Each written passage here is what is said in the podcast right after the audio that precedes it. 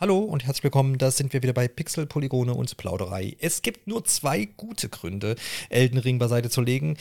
Der eine ist dieser Podcast und der andere ist rosa, rund und zuckersüß. Marco und ich sprechen heute über Kirby und das vergessene Land. Grüß dich, Marco. Grüß dich, eine wunderschöne Einleitung. Vielen Dank.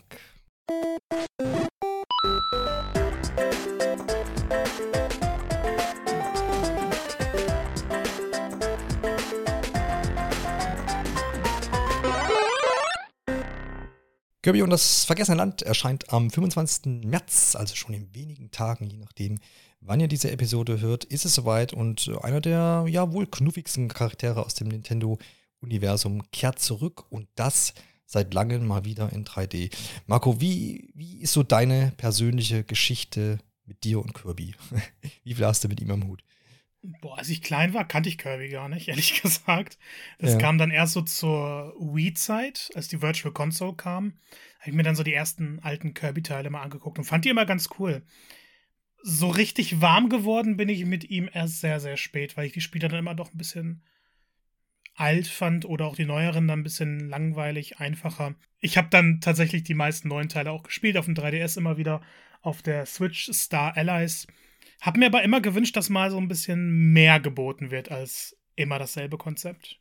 Das stimmt schon. Also ich glaube, ich hab, musste auch so ein bisschen in mich gehen. Ich kann auch jetzt nicht irgendwie ein Kirby-Spiel denken, wo ich, äh, oder nennen, was ich, wo ich sage, das ist mir so ewig in Erinnerung geblieben und das ist mein absolutes Highlight. Ich weiß nur, dass meine Erinnerung doch dann weit zurückgeht, dass ich das irgendwie auf dem ursprünglichen schwarz-weiß-grünen grauen ähm, Gameboy seinerzeit gespielt haben muss. Weil ich kann mich an diesen, diesen Endkampf, ich glaube, das ist der erste, ich weiß nicht, welcher Gameboy-Teil das war, ich glaube, Kirby's Dreamland wahrscheinlich, äh, wo man gegen diesen Baum da kämpft. Äh, das ist mir irgendwie noch im Gedächtnis geblieben. Ansonsten immer wieder so sporadische Kontakte, Kirby Star Allies, ja, das stimmt, das auf jeden Fall. Das habe ich auch eine, eine ganze Weile gespielt. Aber wie gesagt, es ging nie so richtig äh, an die, ja, ans Eingemachte, wo ich sage, das ist jetzt auch vergleichbar mit anderen Charakteren, Mario, Zelda und so weiter, wo ich dann doch irgendwie tiefgreifende Erinnerungen hatte oder auch selbst Luigi, der mit seinen eigenen Spielen immer für Begeisterung sorgt. Ist, man kann wirklich diskutieren wahrscheinlich, woran das so ein bisschen liegt, ob das zum einen äh, so der Schwierigkeitsgrad ist. Ich glaube, das ist ein ganz großer Faktor bei Kirby-Spielen, der ja häufig einfach etwas niedriger angesetzt war in der Vergangenheit, wobei man da auch mal fairerweise sagen muss, dass es gerade nach hinten raus und wenn man so ein bisschen kompletter agieren will, das dann auch durchaus fordernd sein kann. Aber was, was du auch angerissen hast, so ein bisschen dieses doch eher ja, gleichbleibende Spielprinzip von äh, ne, Aufsaugen von Gegnern annehmen, dieser Fähigkeiten wieder benutzen und das hat man ja dann doch die letzten Jahre relativ häufig geritten. Und das wird sich, glaube ich, jetzt auch in diesem Spiel nicht ändern, aber wir natürlich ein bisschen sprechen können darüber, was denn sonst noch äh, vielleicht daran getan wurde und was es auch Neues gibt und ob sie so ein bisschen das, das Prinzip ja vielleicht auch doch auf, aufbrechen oder zumindest auf eine neue Ebene hieven. Selbst auf dem 3DS äh, haben wir herausgefunden, war es ja noch bis 2019, gab es da noch äh, Kirby-Spiele. Also, und auch die Häufigkeit an, an Titeln, die so erscheinen, ist ja doch relativ häufig. Es sind nicht immer Hauptspiele, Beispiel Kirby Fighters 2, ähm, was ja, ich glaube, im letzten Jahr oder vorletzten Jahr für die Switch auch kam ist es doch zumindest der Charakter, der sehr häufig einfach so irgendwie aus dem Hut gezaubert wird bei Nintendo. Kannst du erklären, warum? Weil wir haben jetzt eigentlich beide so gesagt, ne, jetzt nicht, wir mögen das, wir finden es cool, aber ist jetzt auch nicht so die, der Hauptlieblingscharakter von uns. Verkauft sich das besonders gut oder ist es einfach so ein universaler Charakter, den man vielleicht auch in verschiedene Genres, in verschiedene Spielchen so reinstecken kann, was man sich vielleicht bei, bei Link oder bei Mario vielleicht öfters überlegen würde? Ich kann es mir ehrlich gesagt nicht so genau erklären. Also es hm. muss ja irgendwie eine Faszination geben und die Titel werden ja auch keine Flops sein oder so, weil dann würden wir nicht so oft Kirby-Titel sehen. Ich habe immer das Gefühl, Kirby, was so Einzelabenteuer angeht, ich meine, Mario hat dann Sports benutzt oder so, aber Kirby ja, hat so die, die größte Dichte an Titeln, was vielleicht gar nicht unbedingt stimmt. Ähm, aber das Gefühl habe ich dann immer, weil der gut unterstützt wird und da erscheint dann mal so ein Fighter-Spin-Off, da erscheint ein Remake und ähm, ich kann mir auch gut vorstellen, dass es jetzt, ich möchte nicht fies klingen, aber nicht das komplizierteste Spiel entwicklungsseitig ist, weil man ja natürlich immer neue Level hat und es gibt immer irgendeine neue Mechanik, aber dieses Grundspielprinzip hat sich ja wirklich nie geändert. Und man sieht das ja in jedem Spiel auch. Es gibt dann neue Fähigkeiten, aber auch sehr, sehr viele alte wieder. Und die werden dann ein bisschen angepasst und dann hat man ein neues Kirby-Spiel. Ähm, Aber das, das wird ja gefordert sein, das wird gut ankommen. Und Sakurai selber sagt ja auch immer wieder, Kirby ist so sein Lieblingscharakter in Smash Bros. hat er immer so die beste Rolle fast von allen. Ähm, ich denke einfach, Kirby ist so eine Ikone bei Nintendo. Ja, das stimmt. Sakurai ist auch der, der Erfinder von Kirby, so wie ich das verstanden habe. Also zumindest hat er ihn designt. Mhm. Ähm, ja, dann da liegt das natürlich auf der Hand, dass er den vielleicht auch dann in Smash Bros. so ein bisschen, bisschen pusht, absolut. Wie, wie hast du denn die, die Ankündigung von ähm, Kirby und das Vergessene Land wahrgenommen? Treue Zuhörer werden ja wissen, dass wir doch einigermaßen begeistert waren und uns sehr gefreut haben jetzt auf, auf die heutige Besprechung und natürlich auf das Erscheinen des Spiels. Ne? Absolut. Also mich hat der Trailer komplett umgehauen. Ähm, es, es war halt das, was ich gerade schon gesagt habe. Kirby ist für mich immer so ein bisschen zugleich geblieben. Und Star Allies hat ja so ein bisschen was mit den weiteren Charakteren, aber es war ja immer noch das klassische 2D-Adventure in neuen Leveln. Und das sah jetzt durch die 3D-Ebene alleine schon mal deutlich interessanter aus. Irgendwie ergibt das einfach so viele neue Möglichkeiten für Kirby, so viele neue Ideen, die eben in vorherigen Spielen nicht möglich waren. Von daher alleine spielerisch war das schon okay, das muss ich unbedingt ausprobieren, das sieht cool aus.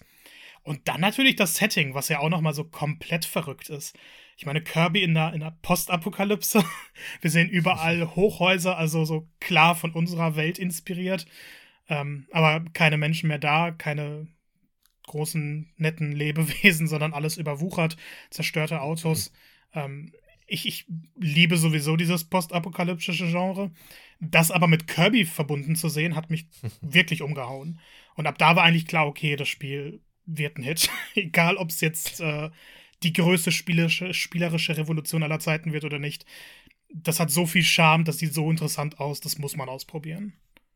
Ja, ich glaube, es ist immer ein interessanter Kniff, den man so, so macht. Ob man, ich frage mich dann immer, ob das so eine Marketingstrategie auch schon von Anfang an dahinter steckt oder nicht. Weil, na klar, stellt man sich das vor, man hätte jetzt wieder ein neues Kirby-Spiel präsentiert, irgendwie Dreamland, äh, alles irgendwie bekannt, nur halt jetzt in 3D. Hätte, glaube ich, auch den Leuten getan, äh, gut gefallen.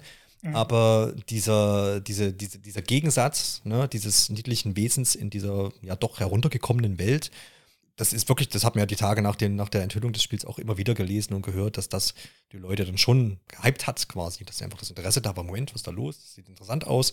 Das haben sie auf jeden Fall so geschafft. Ne? Klar, die Frage ist, ist das Marketing, aber sicherlich, ja auch, aber sicherlich natürlich auch äh, auf Seiten der Entwickler, dass man mal sagt, äh, wir gehen mal da so ein bisschen in die Richtung, mal einen neuen Weg. Ist, das funktioniert ja auf jeden Fall. Es gibt genug Leute, die da Bock drauf haben. Und wir gucken uns jetzt im Folgenden mal an, äh, wie viel Bock das wirklich macht, denn du hast schon ein paar Stunden spielen können oder zahlreiche Stunden spielen können. Und über das meiste können wir heute dann auf jeden Fall auch reden.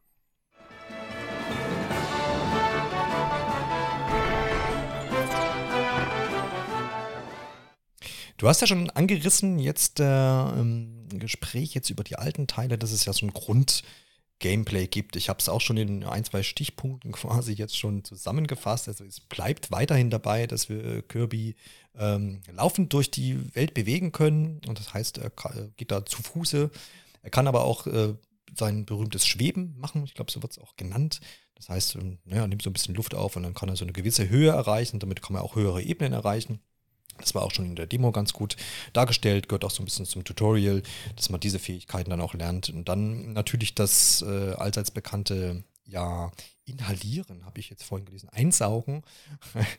ähm, zum einen mal von Luft, damit, damit, kann ich nämlich dann auch so kleine Wölkchen ausschießen. Und das brauche ich natürlich zum Schweben. Und dann kann ich natürlich auch so ziemlich alles in der Umwelt irgendwie einsaugen, was nicht ganz nied- und nagelfest ist. Dazu gehören natürlich irgendwie kleine Blümchen oder sowas, was in der, in der Welt rumsteht. Aber vor allem natürlich auch die Gegner, die ich dann wiederum ausspucken kann und somit andere Gegner abschießen kann. So, das ist ja so dieses Ur-Kern-Gameplay, ähm, was wir auch schon damals auf dem Gameboy hatten. Und hinzu kommt dann natürlich noch, dass ich mittlerweile, und das auch schon seit, seit äh, Ewigkeiten quasi, das gehört auch mit dazu, ähm, ja, diese Fähigkeiten von einigen Gegnern oder von den meisten Gegnern eben auch annehmen kann und dann äh, diese Fähigkeiten nutzen kann. Also das kann dann sein, dass ich zum Beispiel äh, Bomben schmeißen kann, ich kann ein Schwert schwingen oder irgendwie Eis, mich in einen Eisklotz verwandeln. Wir gehen dann später vielleicht nochmal auf die einen oder anderen ein. Jo, das ist so das Grundkern-Gameplay. Ich glaube, da gibt es jetzt äh, nichts weiter hinzuzufügen. Ich weiß nicht, ähm, ist es dabei geblieben oder gibt es da noch irgendwas, so einen ganz neuen Kniff, jetzt außer dem Vollstopfmodus, zu dem wir dann noch kommen, der auch schon in den Trailern zu Genüge gezeigt wurde, äh, was das noch so ein bisschen aufbricht oder ist es im Wesentlichen das? Es ist im Wesentlichen eigentlich genau das, was du gerade alles erwähnt hast. Und das ist so ein bisschen das, was mich, äh, ich würde sagen, ein bisschen enttäuscht hat, weil man halt so viele neue Experimente mit dem Spiel wagt. Aber Kirby bleibt sich am Ende treu, also was seine Fähigkeiten angeht. Das ist ja bereits erwähnt, das Schweben. Ähm, das war vorher so ein bisschen, dass man in den 2D-Leveln doch auch was überspringen konnte. Also in den alten Spielen noch, das haben sie später ein bisschen schöner gestaltet. Äh, ich hatte jetzt aber das Gefühl, dass das Schweben weniger Sinn macht und weniger genutzt wird. Also die Level waren kaum so aufgebaut, dass ich jetzt gedacht habe, okay, ich muss jetzt von A nach B fliegen, weil es meistens schnellere Wege gab oder das mit kleinen Minispielen verbunden wurden. Von daher ist die Fähigkeit da, aber sie wird jetzt im 3D-Raum nicht unbedingt viel genutzt. Vor allem, weil man auch nicht unendlich hochschweben kann, sondern nur so ein kleines bisschen. Ähm, er kann noch so, so einen Dash vollziehen am Boden, ähm, wo er dann mhm, besser ausweichen kann oder so. Das ist es dann aber im Endeffekt. Ähm, apropos Ausweichen, da gibt es dann eine neue Mechanik, was auch halt mit 3D dann im Endeffekt zu tun hat, dass äh, Kirby, wenn er, also wenn der Spieler jetzt ZL, ZR drückt, dann geht er in so eine Verteidigungsposition. Dann nimmt er weniger Schaden auf. Und wenn er dann aber den Stick bewegt, dann kann Kirby wirklich ausweichen. Und wenn man das im richtigen Moment macht, dann gibt es sogar so eine kleine Zeitlupe, was ganz schön inszeniert ist. Mhm. Das ist dann so eine kleine Feinheit eher. Ähm, ich würde dann aber schon sagen, Kirby in 3D ist mehr so eine Evolution als eine Revolution, weil es ganz schön ist, dass sie halt diese ganzen Merkmale, die du erwähnt hattest, in diesen 3D-Raum gepackt haben. Und das alles kann Kirby in 3D nutzen.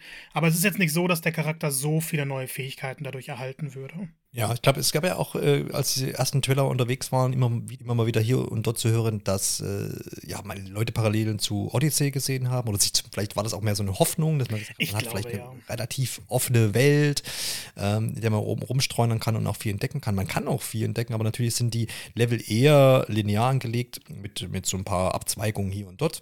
Das erinnert ja eher dann wieder an Super Mario 3D World, was ja auch so ein, so ein Schritt war, damals auf dem 3DS, ne? ein 3D-Mario was aber letztendlich das 2D-Prinzip einfach nur in die dritte Dimension gebracht hat. Und zwar nicht wie, wie, wie Super Mario 64 es schon getan hat, ähm, was er dann aber auch wieder ein bisschen was fallen lassen hat. Ich meine auch so ein bisschen von der Geschwindigkeit. Ne? Also so ein 2D-Mario ist ja dann doch meistens ein bisschen zügiger als ein 3D-Mario. Und irgendwie habe ich es jetzt so bei, bei diesem Kirby-Abenteuer hier in 3D auch so, so gefühlt. Also die 2D-Kirbys hm, sind schon ziemlich flink, so die meisten. Außer vielleicht Epic Jahren. Und ähm, dementsprechend fand ich das Tempo jetzt hier auch ganz gut. Ich finde, das hat ganz, zumindest für die Demo-Sachen, die ich gespielt habe, hat das ganz gut geflowt, so vom, vom Tempo her. Und das fand ich ganz angenehm. Finde ich interessant zu hören, weil mir war das Spiel immer wieder mal ja. ein bisschen zu langsam. Aber okay. das ist ein Problem, das ich auch schon mit den 2D-Teilen von Kirby habe. Ich glaube, Kirby ist einfach ein langsameres, gemütlicheres Spiel. Und im Vergleich dazu ist es dann in Ordnung. Ähm, ich finde es immer gemein, die Sache mit Mario zu vergleichen, weil Mario, finde ich, egal wie er sich im 3D-Raum umsetzt, die, die, der, das absolut höchste Niveau in diesem Genre hat. Ja, ähm, ist natürlich aber auch. Ja, aber wenn du jetzt Genre sagst, wahrscheinlich, ne, es, es ist das eine ist ein reine oder ein lupenreines Jump'n'Run, würde ich mal sagen, bei Mario und bei genau. Kirby ist halt eigentlich nicht der typische Jump'n'Runner, ne? Also der ja. rennt wenig, springt wenig eigentlich. Noch ein größerer ja. Fokus dann nochmal auf Kämpfe und auf Rätsel genau. der etwas anderen Art und so. Ähm, von daher ist es, ist es schon in Ordnung, wie sie das im Endeffekt umgewandelt haben. Nur du meintest ja schon, als das äh, angekündigt wurde, haben viele Odyssey-Vergleiche gezogen. Und ich war halt auch so dabei, oh Gott, Kirby kriegt jetzt das Odyssey-Treatment. ähm, mhm. Von daher, wenn man es dann so anfängt zu spielen, dann kommt man während der ersten Welt oder dann eben ähm, anhand der Demo kommt man so ein bisschen runter. Man erkennt, was das Spiel ist, so mehr der 3D-World, 3D-Land-Step für Kirby. Und wenn man diese Erwartungen angepasst hat, dann fallen einem die, die Kritikpunkte auch nicht mehr so stark auf. Also Kritikpunkte im Sinne von, es hat sich nicht genug weiterentwickelt und es ist einfach nur Kirby in 3D oder so. Ähm, es sind aber, finde ich, auch keine fairen Kritikpunkte, weil das will das Spiel nicht sein. Es macht diesen ersten Schritt und dieser erste Schritt ist, finde ich, mit der wichtigste. Dass es jetzt nicht mehr geworden ist, naja, okay, schon schade. Wenn man das Spiel aber als das akzeptiert, was es ist, kann man eine ganze Menge Spaß damit haben. Ja. Lass uns noch mal ganz kurz darauf eingehen, wie das Spiel auch anfängt, weil das äh, kam mir jetzt auch noch mal, als, als ich mich an die Demo, an das Gameplay da erinnerte, weil das ist, muss man ja auch noch mal erwähnen, wer jetzt die Demo noch nicht gespielt hat, sollte das schleunigst noch tun. Und äh, die beginnt ja letztendlich mit dem, mit dem Spielbeginn, so wie ich das wahrgenommen habe. Du kannst das gerne noch verbessern, aber so war jetzt mein Eindruck. Man hat das Intro und man fängt mit dem ersten Level an. Das wird im finalen Spiel nicht anders sein wahrscheinlich, ne? Äh, ich habe die Demo jetzt nicht gespielt, aber es ist diese, diese, ja, es ist diese Zwischensequenz, wo dann dieser riesige Riss im Himmel erscheint von Planet Pop und Kirby und Waddle Dees und ganz viele Level-Elemente werden da eingesogen und dann tauchen sie halt an einem Strand, glaube ich, war es auf. Und dann gibt es dieses genau. Intro-Level. Und ich glaube, das war genau. dann auch in der Demo wahrscheinlich so. Genau. Und was ich da erwähnen wollte, weil wir brauchen da gar nicht groß auf, darauf eingehen, weil es, es, gibt wohl, aber wie du sagtest, ähm, ja, gegen Ende dann doch ganz interessante Story Abschnitte, äh, aber da wollen wir halt gar nicht drauf eingehen, sondern mir geht es jetzt so ein bisschen um dieses Intro auch noch, ähm, weil das habe ich als sehr, sehr, sehr gut empfunden tatsächlich. Also mich hat das von erster Sekunde an begeistert, so wie es, also einfach schöne Zwischensequenzen und dann auch dieses am Strand äh, landen und dann durch dieses Dickicht da gehen, durch, dieses Ur, durch diesen Urwald, diesen tropischen Urwald, bis sich dann diese, diese Welt dann das erste Mal auch öffnet. Und dann kommt im nächsten Schritt auch diese dieser Abschnitt, wo man dann in diese postapokalyptische Stadt dann eintritt. Und das fand ich alles im allem, wie das so präsentiert wurde und wie man da rangeführt wurde, sehr, sehr schön. Also war ein wundervoller, wie ich finde zumindest, subjektiv gesehen äh, Spieleinstieg. Wie hat, wie hat der dir gefallen? Also das war was, was mich gleich so ein bisschen reingezogen hat. Oftmals ist es so,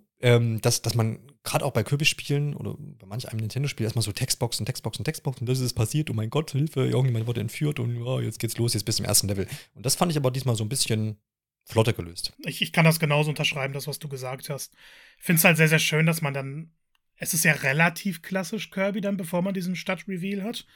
Und so noch dieses vertraute Bunte und Waldmäßige und dann sieht man diese, diese diesen Stilbruch. Und ähm, ich fand den auch wunderschön und der hat mich richtig gut auf das Abenteuer eingestimmt. Ja, und groß, großartiger Soundtrack auch da, finde oh, ja. ich. Das, das, äh, das zählt da auch nochmal ordentlich dazu.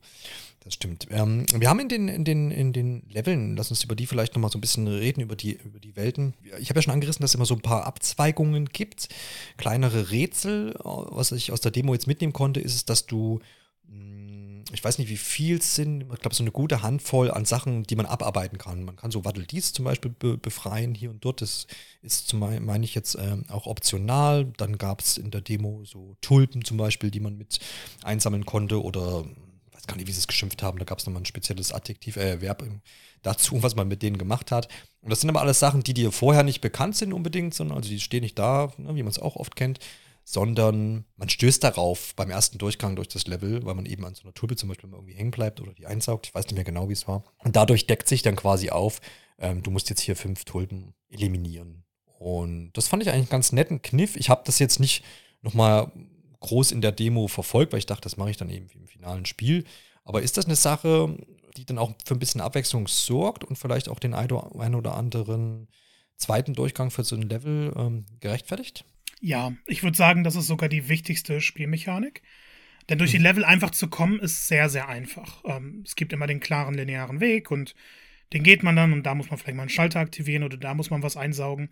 Aber alleine das Ende zu erreichen, ist immer sehr, sehr einfach. Und es wird halt dadurch interessanter, dass man immer diese Aufgaben hat. Ähm, es gibt fünf Aufgaben pro Level immer. Die erste ist immer gleich, schließe den Abschnitt ab. Und die zweite ist immer gleich, äh, rette die versteckten Waddle Dees. Das sind vier oder fünf. Ich, ich weiß nicht, ob es sogar einige Level mit dreien gibt, aber die meisten haben vier oder fünf Waddle Dees versteckt. Und daran wird man schon, also dadurch wird man herangeführt, diese Level genauer zu untersuchen. Weil wenn da zum Beispiel sich so ein Weg andeutet, sollte man da hingehen und dann gerät man vielleicht in einen extra Abschnitt, ähm, teilweise sogar ein komplett neuer Levelabschnitt, muss da eine Herausforderung meistern und kann dann einen Waddle Dee befreien. Und das motiviert, finde ich, doch schon sehr, weil man dann eben nicht einfach nur schnurstracks geradeaus geht, sondern das ganze Level so ein bisschen mehr einnimmt. Und wenn man sieht, da könnte man mit interagieren, dann klettert man doch mal eine Leiter hoch auf so einen scheinbar leeren Platz, äh, bekämpft dann zwei Gegner und dann erscheint irgendwie ein neues Element, das einen an einen neuen Ort führt. Oder da versteckt sich halt ein Waddle Dee. Aber es ist immer mit, mit etwas mehr Suchen, etwas mehr Kreativität verbunden, sodass die jetzt nicht einfach irgendwo am Weg sind, sondern dass man immer etwas dafür machen muss. Und dann, wie du schon gesagt hast, gibt es die drei Geheimaufgaben. Die sind immer verdeckt. Man weiß nicht genau, was die sind. Und wenn man dann durch diese Level geht, dann werden die aufgedeckt. Sei es anfangs die Tulpen oder auch ähm, manchmal große versteckte Bereiche zu finden oder einfach eine. eine ich habe jetzt hier zum Beispiel ein Beispiel, grabe eine Maxi-Tomate aus. Das ändert sich also ständig. Was muss man da genau tun? Und manchmal haben die nur diesen einen Schritt, manchmal haben die mehrere Schritte. Und das weißt du aber nicht immer. Und bei mir war es dann auch so, dass ich ähm, in einem frühen Level waren es, glaube ich, dass man Lampen anzünden muss mit der Feuerfähigkeit. Das habe ich dann gemacht und ich habe jede Lampe angezündet und habe dann am Ende realisiert, dass ich die erste verpasst hatte. Dass ich erst mit der zweiten überhaupt angefangen habe. Und dadurch wird man dann schon nochmal motiviert, in das Level reinzugehen und so ein bisschen auf die Sachen zu achten, die man verpasst hat weil das ja eben doch so Sachen sind, ähm, man möchte diese Level beenden, man möchte die Waddle Dees dafür haben, man möchte am Ende irgendwie alle sammeln. Und dadurch guckt man dann aber auch speziell auf diese Sachen. Ich hätte jetzt nicht das Gefühl, dass man durch die Level zweimal gehen muss und dann zweimal irgendwie alles machen muss, sondern dann kann man sich auf diese Parts konzentrieren. Nun ist es mir öfter passiert, dass ich äh, nur eines dieser geheimen Sachen gefunden habe, überhaupt diese, diese Aufgaben, oder gar keine teilweise. Ähm, die werden also gegen Ende doch ein bisschen besser versteckt. Die sind anfangs noch sehr, sehr offensichtlich. Später muss man dann die Level sehr genau untersuchen, was ja auch für mich eine Stärke ist. Weil dadurch wird einem erst klar, dass diese Level ein bisschen komplexer sind als eben in der ersten oder zweiten Welt. Und äh, deutlich kreativer gestaltet wurden auch. Wenn man jetzt aber nicht, also wenn man das Level beendet und man hat nicht alle von diesen Fragezeichen-Aufgaben aufgedeckt, dann wird eine am Ende aufgedeckt. Dann weiß man, okay, das sind jetzt zum Beispiel hier Grüße drei Seevögel. Wenn man dann aber noch eine zweite Fragezeichen-Aufgabe nicht aufgedeckt hat, dann bleibt die auch unaufgedeckt. Dann muss man das Level nochmal spielen, damit die aufgedeckt wird. Und das fand ich persönlich ein bisschen ärgerlich, ähm, weil das auch ein Level war, wo ich eigentlich dachte, ich habe relativ gut alles durchgesucht. Am Ende dann offensichtlich nicht. Ähm, und ich konnte dann nicht sagen, ich besuche das jetzt noch einmal und schließe diese Aufgaben ab und achte darauf. Weil ich ja manchmal dann immer noch nicht wusste, was eine dieser Aufgaben ist. Ein drittes Mal reinzugehen ist ein bisschen nervig, ähm, weil es dann zu dieser etwas unnötigen Wiederholung kommt. Ist, finde ich, kein großer Kritikpunkt, weil das eher selten vorkommt, dass man nicht alle Aufgaben am Ende des Levels dann sieht. Aber es kann durchaus passieren und da hätte eine etwas schönere Lösung vielleicht für mehr Motivation gesorgt, wirklich alles zu sammeln. Ja. Wie ist es denn? Was habe ich denn von dem Sammeln oder Erfüllen dieser Aufgaben? Ist, spiegelt sich das in Waddle die Stadt dann wieder, wo wir darüber noch sprechen wollen, oder ist das davon losgelöst? Äh, nee, das hängt alles mit der Waddle Dee Stadt zusammen. Also allgemein okay. ist es ja Kirbys Aufgabe, die Waddle Dees alle zu retten. Darum geht es in dem Spiel, darum geht es in der Story. Ähm, und das spiegelt sich dann eben in der Waddle Dee Stadt wieder und da schaltet man dann mehr Sachen frei. Man muss aber auch eine bestimmte Anzahl Waddle Dees pro Welt retten, also pro Spielwelt, ähm, damit man Zugang zum Boss hat. Da ist immer so eine Tür vor und wenn man dann nicht in der, also in den Leveln zuvor genug gesammelt hat, dann schaltet man den Boss nicht frei.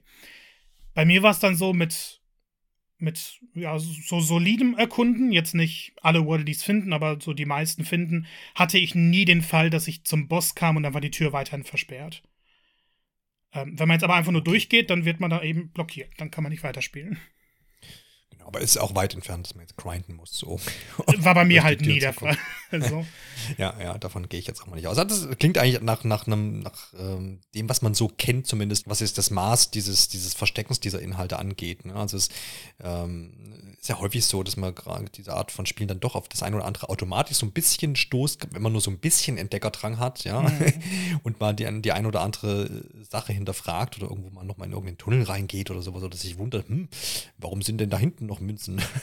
Genau. ähm, ne, genau, also wenn man sich davon jetzt so ein bisschen mehr locken lässt, ich glaube, dann ist man da auf einem guten Weg. Also wir brauchen jetzt hier nicht quasi feststellen, dass man all das eingefügt hat, um die Spielzeit irgendwie zu verlängern. Also ausschließlich, meine ich jetzt. Nein, also das denke ich auch nicht. Nein. Es dient ja, halt ja. wirklich mehr dazu, die Spieler zu motivieren, die Level, die dann doch auch überraschend kreativ werden, ähm, mehr auszukosten und nicht einfach nur durchzulaufen. Und ich finde, das ist dann so eine Art von Spielstreckung, die keine Streckung ist, sondern eher so ein, hey, genießt das, was wir euch bieten. Ja, klar. Wenn du halt auch keine, keine vollkommen offene Welt oder keine größeren 3D-Areale hast, sondern eben diese lineare Ausrichtung hast, dann kannst du ja auch nicht sagen, äh, ja, entdeck halt oder entdeck nicht, sondern man muss dann ja schon da die Hinweise setzen und das in kleinerem Maße halt dann verstecken, aber das finde ich auch vollkommen okay. Also mir hat das zumindest die Abschnitte in der Demo sehr gut gefallen so und, und äh, fand ich witzig gelöst und bin gespannt, wie das dann in den anderen Welten aussehen wird. Ähm, apropos Welten, du hast ja schon gesagt, Postapokalypse, wir kennen aus den Trailern diese, diese heruntergekommene Mall, die auch in der Demo anspielbar ist, wo ich dachte, oh komm, da hätte man auch noch ein, zwei Gänge mehr machen können. Man, das war dann doch äh, eine Sackgasse da überall. Ich weiß auch gar nicht, warum da so ein großer Haufen Bananen lag. Das ich, achso, natürlich, weil der Gorilla dann auftauchte. Genau. Das macht Sinn. Ich habe es mir selber erklärt. Super. Und das live. Ja, gibt es noch mehr so, so Locations, wo man sagt, hey, cool, das ist jetzt irgendwie überraschend, weil das natürlich jetzt keine große Überraschung mehr war, obwohl tr trotzdem fand ich die Location cool. Kannst du noch so ein paar Favorites rauspicken, ohne zu viel zu verraten? Ja, ähm, ich habe das Spiel gerade noch in der Hand, dann kann ich auch ein bisschen äh, genauer ja. sagen, welche das waren. Also die zweite Welt, ähm, wurde ja auch schon viel im Trailer gezeigt, dreht sich ja so ein bisschen um die, die Wasserumgebungen, die ich immer sehr, sehr schön fand. Und da gab es im vorletzten Level ähm, doch so ein kleines, also es war kein offenes Gebiet, aber man hatte so einen kleinen Moment, wo es halt nicht nur den Weg geradeaus oder eine optionelle Sackgasse gab, wo man so ein bisschen selber gucken so wollte, was steuert man an, äh, was sehr, sehr schön war. Auf dem Niveau des, äh, des, des äh, Einkaufszentrums, ich weiß nicht, war das ganze Level in der Demo schon oder das Einkaufszentrum? Na, man ist erst in so einem Außenbereich, soweit ich mich erinnere, und dann kommt man in diese, diese Rolltreppen halt hoch und hat da dann theoretisch eigentlich mehrere Ausrichtungen, aber dann geht man, glaube ich, nach rechts, das sind die Bananen, und dann geht man nochmal nach rechts, und dann kann man sich die Spezialfähigkeit also aussuchen für den Boss. Genau, genau, ja. Ja, also die, die Mall gibt es halt, es gibt ein einzelnes Level noch, das sich komplett in der Mall abspielt. Ah, okay. Also, wo es dann auch ähm, so zu einem kleinen Rätsel wird, welcher Weg der richtige Weg ist durch die Mall. Ähm, was ganz schön ist. Dann, ähm, dann, bin ich doch erfreut, ja. Ja, ja, das, das wird man dann beim Spielen. Ich weiß jetzt halt nicht genau, welche Level in der Demo drin waren, sonst hätte ich dich korrigiert, sorry. Ähm, mein Lieblingslevel, ich sage einfach nur den Namen, Invasion im Horrorhaus. Mhm. Wunderschöne Idee. ja, ich glaube, Kirby ist ein bisschen mutiger als Luigi, aber äh, das, das war wunderschön gestaltet ja. und das war so ein, so ein Level, das nochmal den, den, es war vorher so ein bisschen einheitlich das Spiel und das bricht dann nochmal alles ein bisschen auf und dann sieht man, okay, sie versuchen wirklich aus jeder Location das meiste mitzunehmen. Ähm, an sich liebe ich ja Schneegebiete und es gibt einen U-Bahnhof auf Eis, heißt das Level, ähm, der von der Atmosphäre auch einfach wunderschön geworden ist. Und dann einige der Wüstenabschnitte gaben mir halt richtig diesen, diesen postapokalyptischen Vibe nochmal. Dieses, okay, die, die Wüste hat so die Welt zurückerobert ähm, wo in jedem Level eigentlich irgendwelche Passagen bei waren, wo man dachte, das, das sieht sehr cool aus. Und das ist dann nicht immer dieses typische, jetzt hast du deine Winterwelt, du hast deine Wüstenwelt. Also ich meine im Endeffekt ja, aber durch die Kombination mit, ähm, mit Orten, die man aus dem realen Leben kennt, wird das eben schön. Zum Beispiel gibt es in der Wüstenwelt einfach äh, Villen mit Pools und solche Sachen. Also du siehst da, da war Zivilisation mal. ähm, und, und all das bereichert, finde ich, die Level sehr. Ja, gibt's das, hat das Internet eigentlich schon Memes mit, mit, mit ähm, Ellie und, und Kirby zusammen streifen durch, durch diese äh, äh, Sachen? Irgendwie? Hat das schon jemand gebaut? Sollte jemand tun, oder? Ich hab's nicht gesehen, aber 100 Pro. Was ist ja so als Ersatz für Joel irgendwie? Das wäre wär doch total super. ja, vielleicht kann Joel ja so, okay, ich, ich beende den Witz nicht, weil sonst wird's jetzt so. ja, ja, ja, okay. Notfall abbrechen. ja, ja, wo ist die Taste? Genau, der Schleudersitz. Okay, aber wir können zusammenfassen, und das ist zumindest so auch mein Gefühl gewesen, und das, das bestätigst du jetzt einfach hoffentlich noch, dass ähm, wahnsinnig viel Liebe abermals jetzt, ne? ich meine, es ist ein Nintendo-Spiel, aber trotzdem äh, sehr, sehr viel Liebe in diesen Leveln drinsteht und sehr, sehr viel Liebe zum Detail vor allem und, und ich glaube auch viele kleine Überraschungen hier und dort. Ich glaube, das wird sich durch das ganze Spiel ziehen, oder? Dass man immer mal wieder so, hm, cool gemacht denkt. Ja, auf jeden Fall. Das war tatsächlich Anfang so ein bisschen meine Sorge, weil ich mochte die erste Welt sehr. Und in der zweiten Welt habe ich dann aber gemerkt, dass die Level, obwohl sie spielerisch eigene Twists drin haben, relativ ähnlich wirkten. Und ich finde, ab Welt 3 schaffen sie es dann aber wieder, dass jedes Level so eine eigene Identität hat. Und dass sie dann eben diesen, diesen Fokus auf Details nochmal verstärkt setzen. Und das ziehte sich bis zum Ende des Spiels. Also es gab dann kein Level, wo ich dachte, okay, das ist jetzt nur darum, irgendwie die Spiellänge zu strecken. Oder okay, jetzt wieder das weitere Wüstenlevel, das weitere Schneelevel. jedes Level hatte diese eigene Identität und konnte einen aufs Neue verzaubern, auch wenn das Setting an sich dann gleich war. Genau. Was man hier vielleicht noch anmerken muss, es gibt jetzt keine irgendwie Oberwelt oder sowas oder so einen zentralen Hub, ne? wenn ich das richtig aufgefasst habe, sondern man flitzt ja quasi immer mit dem berühmt-berüchtigten Stern dann quasi von äh, Welt zu Welt. Ne? Ach so, ja, ja, der Hub ist ja im Endeffekt die, ja. die Stadt.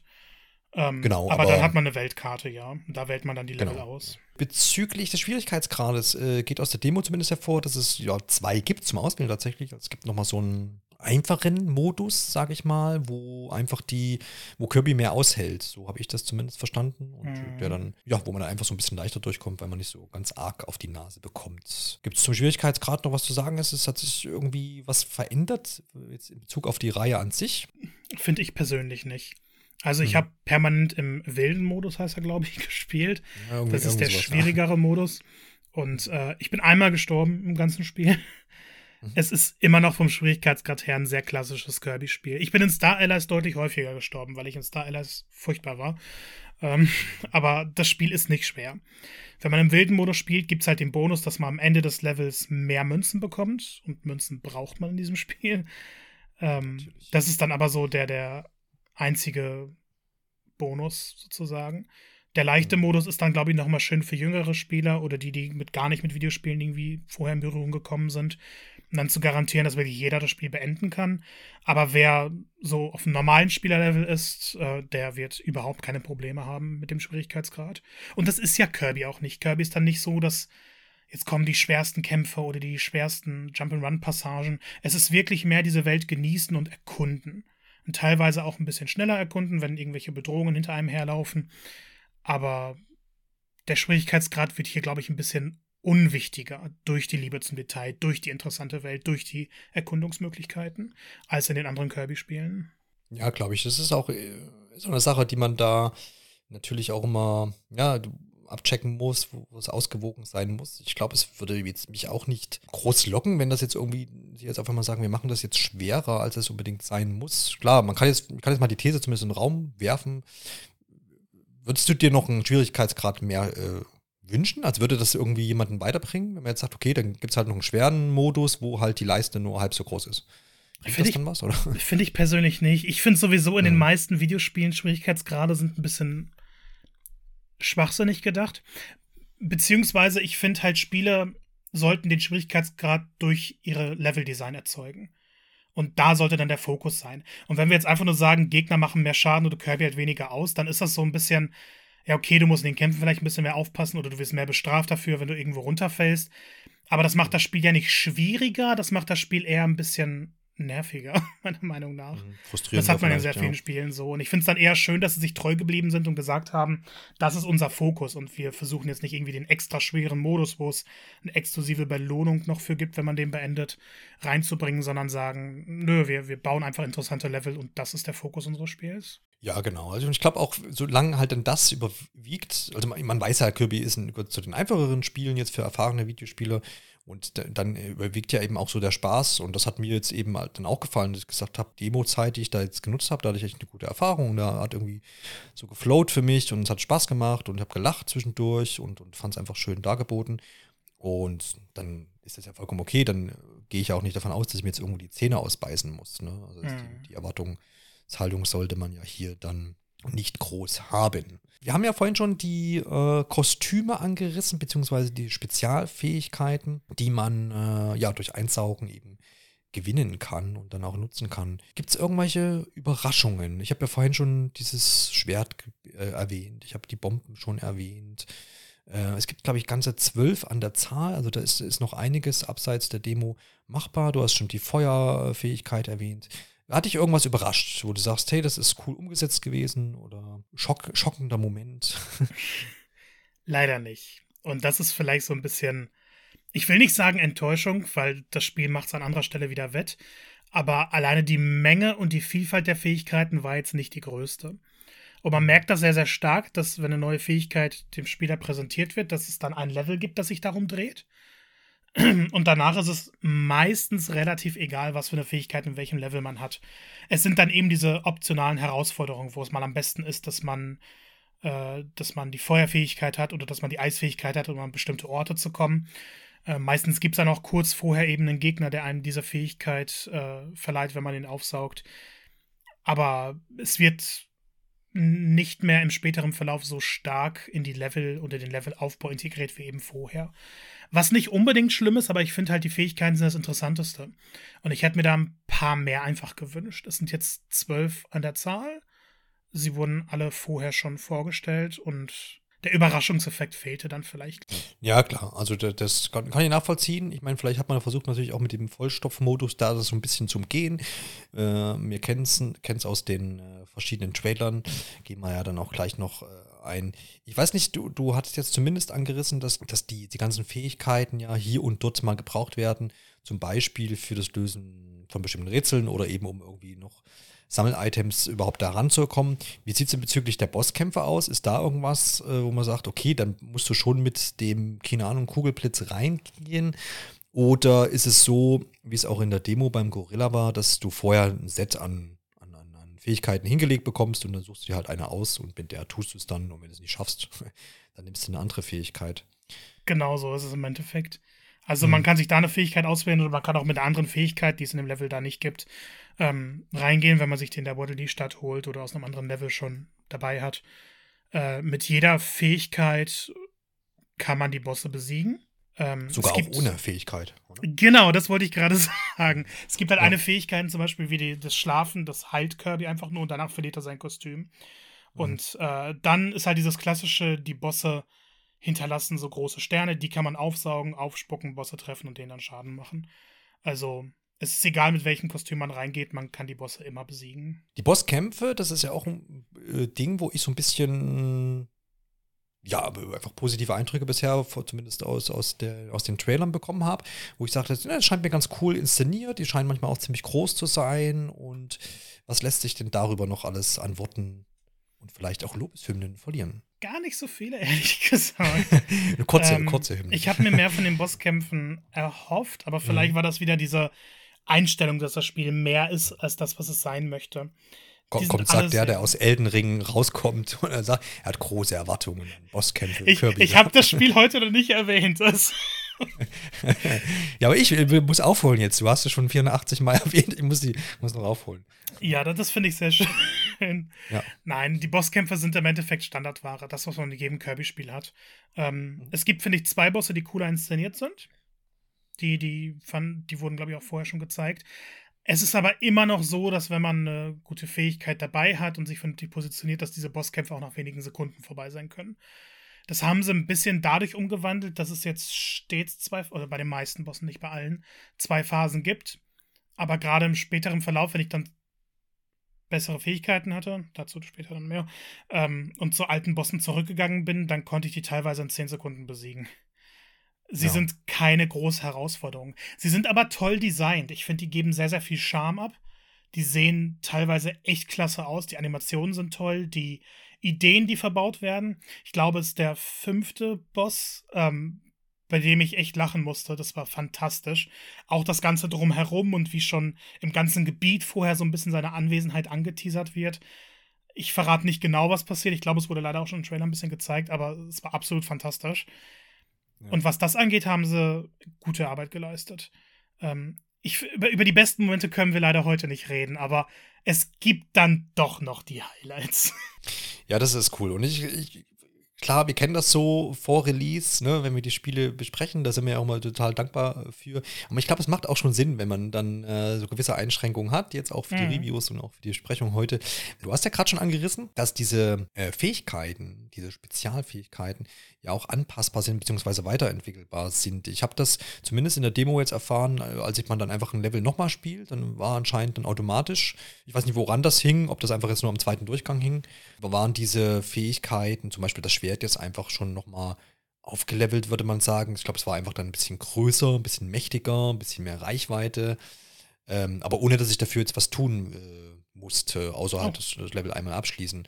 So habe ich das zumindest wahrgenommen. Also ich weiß nicht, ob ich aus Versehen, keine Ahnung, vielleicht habe ich irgendwas abgeschlossen, ne, da die berühmten Tulpen gesammelt, was ich jetzt schon ein paar Mal erwähnt habe, oder ausreichend Münzen, das weiß ich nicht. So, da habe ich nicht drauf geachtet. Ich weiß nur, dass im zweiten Durchgang auf einmal dann die, die Fähigkeiten mächtiger waren. Äh, ja, lässt sich das irgendwie beeinflussen? Äh, wie hast du das wahrgenommen und was steckt da so insgesamt dahinter? Um dem Geheimnis direkt mal auf den Grund zu gehen. Gab es die Waddle-Dee-Stadt in der Demo? Nee. Nee. Ja, okay, das erklärt es. Ähm, denn normalerweise hat man für alle Fähigkeiten, solange man möchte, die Grundversion. Also das normale Schwert und äh, der normale Feueratem. Und das kann man dann auch so lange haben, wie man will. Ähm, es gibt dann aber die Möglichkeit, in Leveln Blaupausen zu finden. Das sind dann einfach weiter versteckte Items. Die sind nicht ganz so hart versteckt wie einige der Waddle Dees, sodass man mit ein bisschen Erkunden auf jeden Fall alle finden kann. Und äh, wenn man die gesammelt hat, dann kann man in der Waddle Dee Stadt zum, ich, ich weiß nicht, ob er offiziell Schmied heißt, äh, ist auf jeden Fall der Waffenladen. Kann man reingehen und im Waffenladen hat man alle Kostüme, die man bisher gesammelt hat, einmal aufgelistet. Man kann die dann auch ähm, anprobieren, in den Nebenraum gehen und da dann auch ein bisschen austesten und gegen einen Sandsack kämpfen. Und wenn man dann eben an ein Kostüm geht, äh, bei dem man eine Blaupause gefunden hat, dann kann man eine neue Version davon freischalten. Den Boomerang jetzt als Beispiel, äh, wenn man da die passende Blaupause gefunden hat, dann äh, schaltet man den Chakram-Boomerang frei. Das ist eine stärkere Version. Und die aktiviert man dann, nachdem man sie erworben hat. Wie man die erwirbt, darüber reden wir auch gleich. Ähm, und dann, immer wenn man dieses Boomerang-Item einsammelt in einem Level, dann ist es automatisch diese bessere Version. Und äh, das hat dann den Vorteil, zum Beispiel beim Boomerang eben, dass man nicht nur einen, sondern gleich drei auf, ein, äh, auf den Gegner wirft. Und dass die dann eben auch stärker sind. Und äh, eine höhere Reichweite haben. Und das zieht sich durch alle Fähigkeiten. Alle Fähigkeiten werden mächtiger, erhalten teilweise sogar etwas andere Movesets, ähm, machen mehr Schaden, sind dafür aber vielleicht auch manchmal ein bisschen langsamer. Das fand ich beim Schwert ganz interessant, dass das normale Schwert äh, schneller ist als das aufgelevelte Schwert. Dafür ähm, macht das aufgelevelte sehr, sehr viel mehr Schaden. Also wenn man da äh, den, den Angriffsknopf gedrückt hält, die Attacke voll auflädt und dann die Chance hat, einen Gegner damit zu schlagen, dann kann man einen Boss theoretisch in vier, fünf Schlägen dieser Manier besiegen. Aber Marco, das, das solltest du doch auch aus anderen AAA-Spielen schon kennen, dass das Schwert dann schwerer zu schwingen ist, wenn es aufgelevelt ist und größer ist. Ich weiß nicht, was du meinst. Aber, ich weiß auch nicht, was du meinst. Aber fahr keine fort. Das klingt ja richtig nach, ähm, nach Tiefgang. Aber ist das was, was man auslebt, ausleben muss, um wirklich voranzukommen? Nein, man muss es nicht. Man kann auch immer wieder zurück zur normalen Version gehen, wenn man will. Und wenn jetzt ein Rätsel eine Bombe zum Beispiel verlangt, dann ist es egal, ob man die normale Bombe hat oder die aufgebesserte Bombe. Mhm. Ähm, man kann das auf jeden Fall lösen. Es macht das Spiel aber ein bisschen einfacher an einigen Stellen, weil natürlich man macht mehr Schaden, man hat ein paar mehr Optionen. Bei der Bombe ist halt das Coole, bei der aufgebesserten Version, dass die nicht nur stärker sind und größere Explosionen erzeugen, sondern dass die sich auch miteinander verbinden lassen. Wirft man zwei Bomben nebeneinander, sind die miteinander verbunden.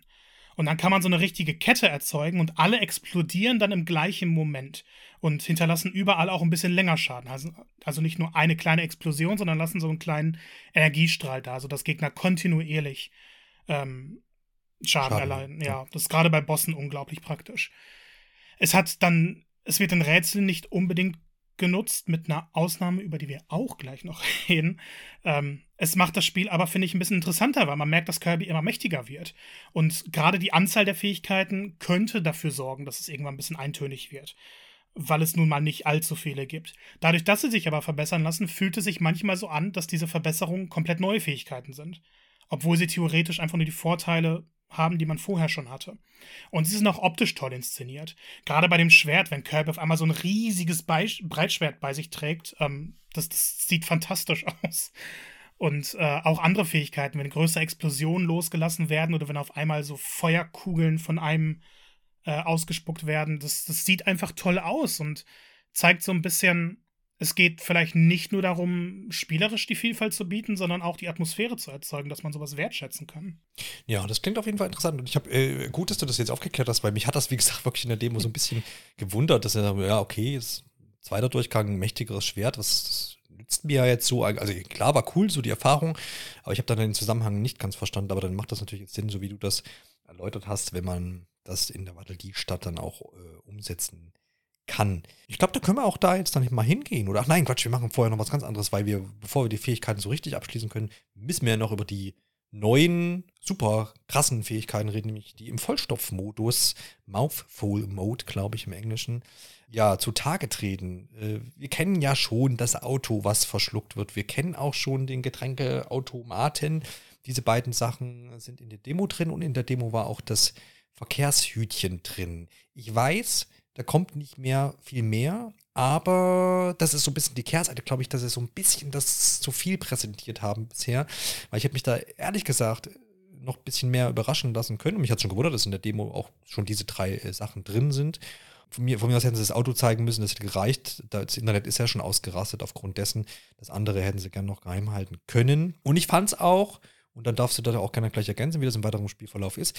Die jetzt die, zum Beispiel die Autopassage mal rausgenommen, ähm, fand ich auch cool umgesetzt, so weil das auch natürlich im, im Gameplay dann sich widerspiegelt. Man hat natürlich einen gewissen Bereich im Level, wo man dieses Auto sein darf, wo es dann aber auch äh, spieltechnisch äh, Sinn macht und wie gesagt auch umgesetzt wird mit so einer kleinen Rennstrecke, ähm, in Anführungsstrichen, oder so, einen kleinen, eine kleine Autobahn in dem Sinne, wo man ein paar Hindernisse überwinden muss und auch mal ein bisschen aufs Gas drücken muss, um irgendwie Kisten kaputt zu machen oder Tore zu durchbrechen. Äh, solche Dinge werden da gemacht und dann kommt man, wenn man das so absolviert hat, ist man am Ende wieder irgendwo da, wo man mit dem Auto nicht weiterkommt und dann legt man diese Fähigkeit auch wieder ab. Ähnlich war es auch bei dem Hütchen zum Beispiel was aber auch ganz nett umgesetzt wurde, was dann zum Beispiel auch Gegnertypen gab, die ich nur als Hütchen quasi erledigen kann. Äh, und auch das ein oder andere, ja, Fortschreiten im Level war auch erst nur dann durch das Hütchen möglich. Also ich fand das ganz cool umgesetzt, ist einfach witzig anzusehen. Zum einen fand ich es aber auch schön, dass sie das ähm, auch spieletechnisch dann integriert haben und sinnvoll integriert haben und das so ein bisschen frischen Wind zumindest reinge reingebracht hat. Wie sieht es in dem weiteren Verlauf aus? Gibt es da noch, wie groß sind denn noch die Lacher, nachdem man ja schon vieles gesehen hat? Und wie äh, sinnvoll ist denn weiterhin dann die Einbindung äh, gameplay-technisch? Also ich muss dir zustimmen, ich finde auch, sie haben zu viel präsentiert. Ähm, bereits im ersten Trailer, aber auch gerade in diesem Übersichtstrailer, der da fünf Minuten lang geht, wurden viele Überraschungen schon vorweggenommen. Ähm, ich hatte mir den gar nicht genau angeguckt, einmal nur und wusste danach dann aber ein bisschen zu viel leider. ähm, das, das hat dem Charme nicht unbedingt äh, geschadet, finde ich. Weil das, ich glaube, es wird einfach nie langweilig zu sehen, wie Kirby so ein großes Auto verschlingt und dann auf einmal auf diesem Auto ist oder dieses Auto in ihm ist und er damit fährt. Und äh, sie nutzen das dann auch kurzweilig und das finde ich eigentlich ganz gut. Es bleibt so, dass diese Vollstopf-Modus-Gegenstände äh, immer für einen bestimmten Teil des Levels aktiv genutzt werden können. Äh, zum Beispiel schnappt man sich den Dosenautomaten, man kann Dosen ausspucken und irgendwann kommt dann eine Leiter, die man hochklettern muss. Also muss man natürlich dann vorher diesen ähm, Automaten zurücklassen. Aber dadurch können halt diese Abschnitte auch voll darauf ausgelegt werden, das zu nutzen. Ich finde, gerade in der zweiten Welt äh, gibt es einen wunderbaren Moment, wo man einen Ring aufsaugen kann. Und durch diesen Ring kann Kirby eben mehr Luft herauslassen. Und dann kann man sich in ein Boot stellen und man kann dieses Boot plötzlich damit steuern. Und dann auch mal so ein bisschen freier agieren. Sehr, sehr selten und freier im kleinen Sinn. Aber trotzdem ist es einfach ziemlich cool, mit diesem Boot herumzufahren und dann da mal kurz auszusteigen, da ein Geheimnis zu finden, dann wieder weiterzufahren. Ähm, erzeugt für mich immer tolle Gefühle und bis zum Ende wird es kreativ genutzt. Dieser Vollstopp-Sachen erschaffen irgendwie die benötigte Abwechslung, die vielleicht die Fähigkeiten dann nicht über das ganze Spiel hinwegtragen können.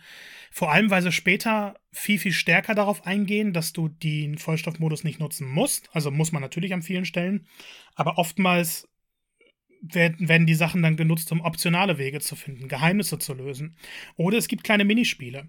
Es gibt dann tatsächlich Rennstrecken, die man mit dem Auto fahren kann, wo es dann Start und Ziel gibt. Und am Ziel ist dann so eine, so eine Zeittafel. Und wenn man die schnellste Zeit erreicht hat, dann kriegt man einen besonderen Preis, meistens ein Waddle Dee. Und dann bin ich eine Strecke gefahren und irgendwie habe ich nicht kapiert, wie ich da die schnellste Zeit hinkriegen soll. Und dann habe ich gemerkt, dass es Lücken auf dieser Strecke gibt und dass ich dann mal über Abgründe springen kann und versuchen kann, da was abzukürzen.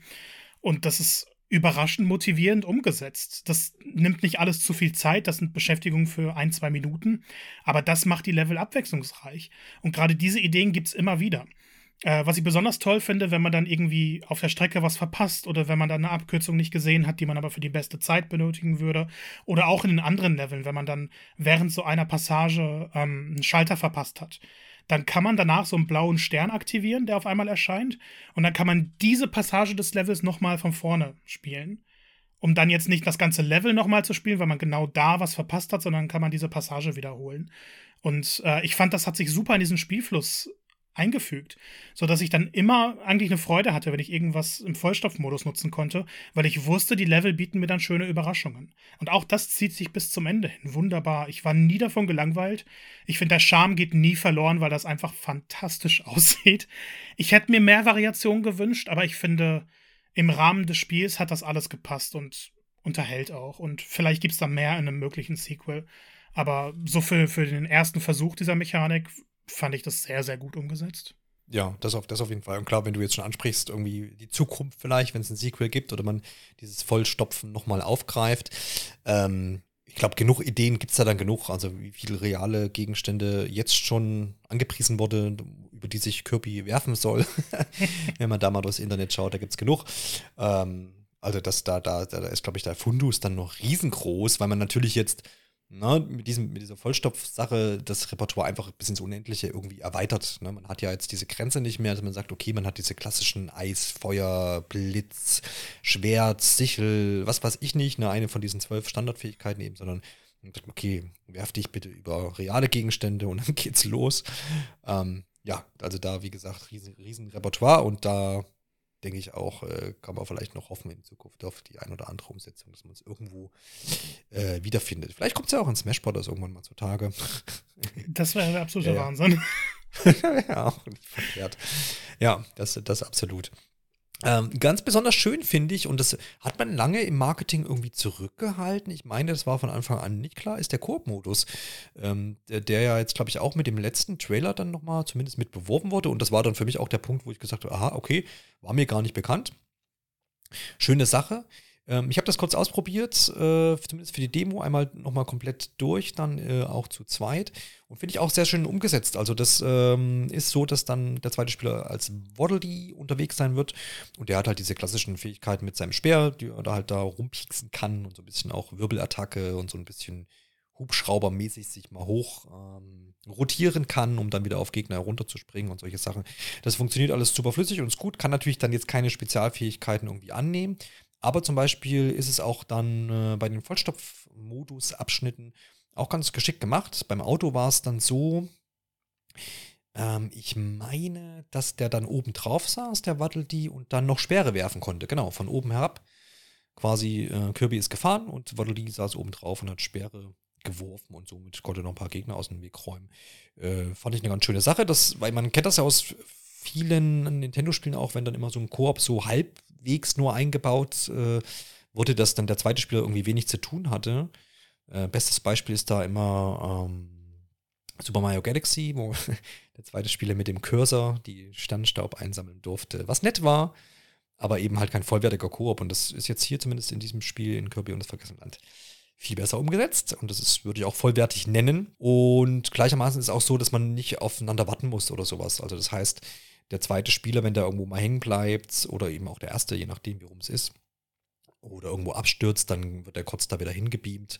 Und, äh, selbst wenn der stirbt, ist es so, also ein theoretisches Game Over hat, die Energieleiste vom zweiten Spieler leer ist, ist es so, dass die dann ausgegraut quasi sich wieder füllt innerhalb von, das ist eine Minute sein höchstens.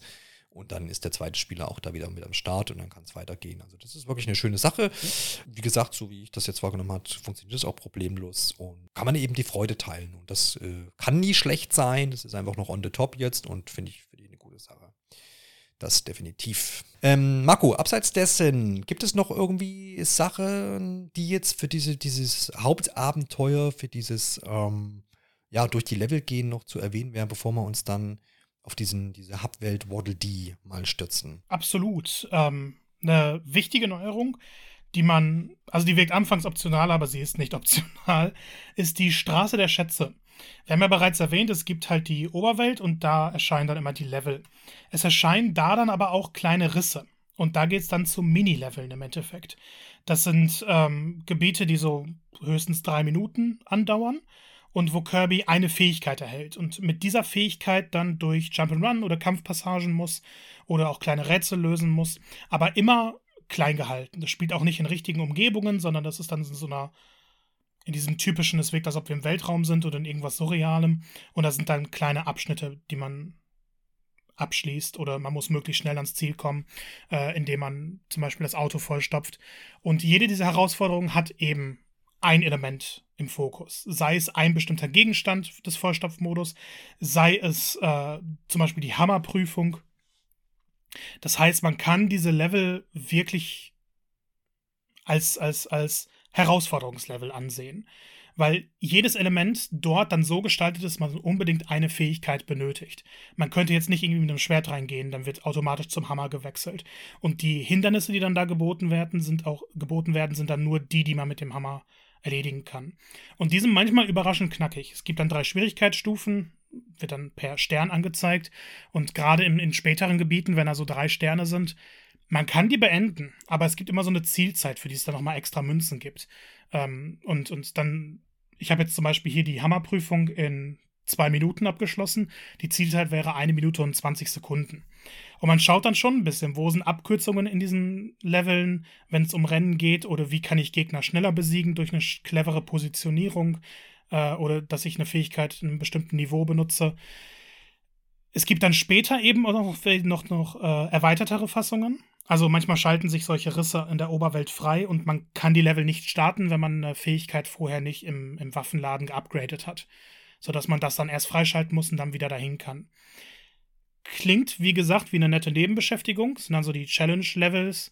Ähm, man muss die aber machen, denn als Belohnung gibt es, äh, ich weiß nicht, ob sie Sternstücke oder Sternsplitter heißen, äh, ein davon pro abgeschlossenem, pro abgeschlossener Straße der Schätze.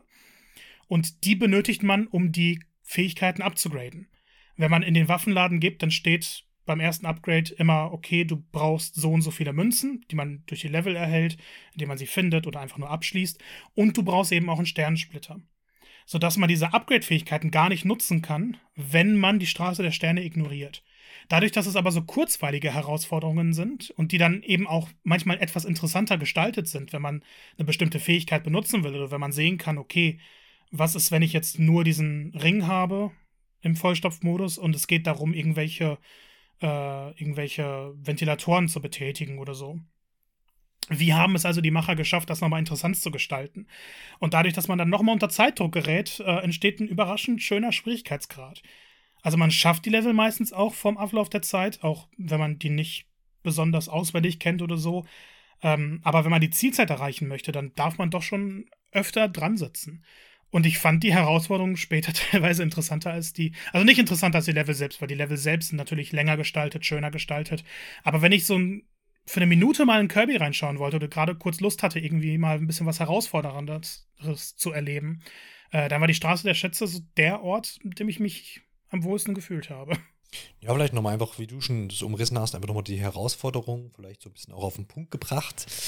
Kurzweilig, dann in dem Sinne, ne? also das nochmal so als Abschnitt einzufügen und, und als, als äh, eigenen Teil, so wenn man möchte, finde ich auf jeden Fall eine, eine, coole Sache. Ist auch vorher, ist mir vorher auch noch gar nicht irgendwie begegnet. Habe ich wieder ausgeblendet. Ich habe auch diesen Überblickstrailer zum Beispiel gar nicht geguckt.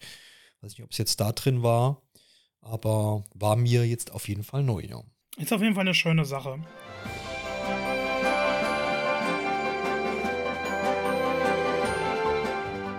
Lass uns jetzt nach Waddel die Stadt und äh, du hast ja schon hier und da was angerissen, aber da muss ja noch jede Menge mehr äh, los sein. Mir ist auf jeden Fall hängen geblieben, dass man angeln kann. Das hat sich einge, eingeheftet. Ich glaube, die Tage hatte auch Nintendo nochmal auf Twitter äh, so ein kleines Bildchen, wo äh, Kirby mit Anglerhut am See sitzt oder am Meer, ich weiß es nicht genau. Auf jeden Fall, da habe ich Lust drauf. Kann man von Anfang an angeln? Lass mal doch gleich die, die, die wichtigste Frage hier äh, mal beantworten bitte. Ich hoffe, ich werde jetzt nicht ähm, sehr, sehr viele Fanherzen zerstören. Man kann nicht von Anfang an angeln. Was ist zu tun? Jetzt, der kommt der Guide. ähm, ist zum Glück nicht so schwer, äh, das freizuschalten. Also, wenn man in die Stadt kommt, dann ist ja am Anfang, äh, boah, viel gibt es da nicht. Es gibt den Waffenladen, um da eben dann die Kostüme bereits anfangs und die Fähigkeiten bereits anfangs abzugraden. Äh, und es gibt Kirbys Haus. Kirby hat ein eigenes Haus. Ähm, wo es kleine cool. Überraschungen gibt, kleine nette Überraschungen. Ansonsten gibt es dann die Plaza. Dort ist dann der Stern, mit dem man sich zur Weltkarte teleportiert. Ähm, und dann gibt es ganz, ganz viele freie Stellen, wo offensichtlich was dazukommt. Und da entstehen dann später auch Baustellen. Dann steht, äh, Kirby muss insgesamt zum Beispiel 24 Waddle Dees äh, befreit haben, damit dieses Gebäude gebaut wird. Und je mehr Waddle Dees man befreit, desto mehr Gebäude werden auch gebaut, desto größer wird, äh, wird die Stadt, desto mehr wird sie auch an sich ausgebaut, also halt nicht nur diese leeren Plätze, sondern sie wird insgesamt größer.